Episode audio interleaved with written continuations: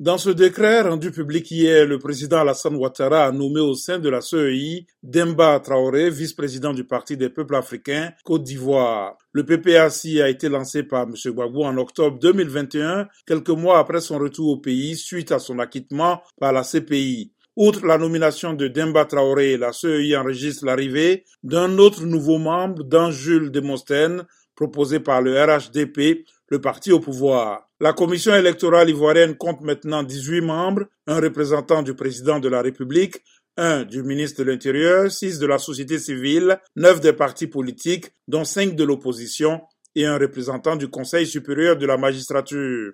La CEI est chargée d'établir et réviser la liste électorale, organiser les élections et veiller à la stricte application du code électoral. Des élections municipales et régionales sont prévues pour octobre et novembre cette année. La présidentielle doit avoir lieu en 2025.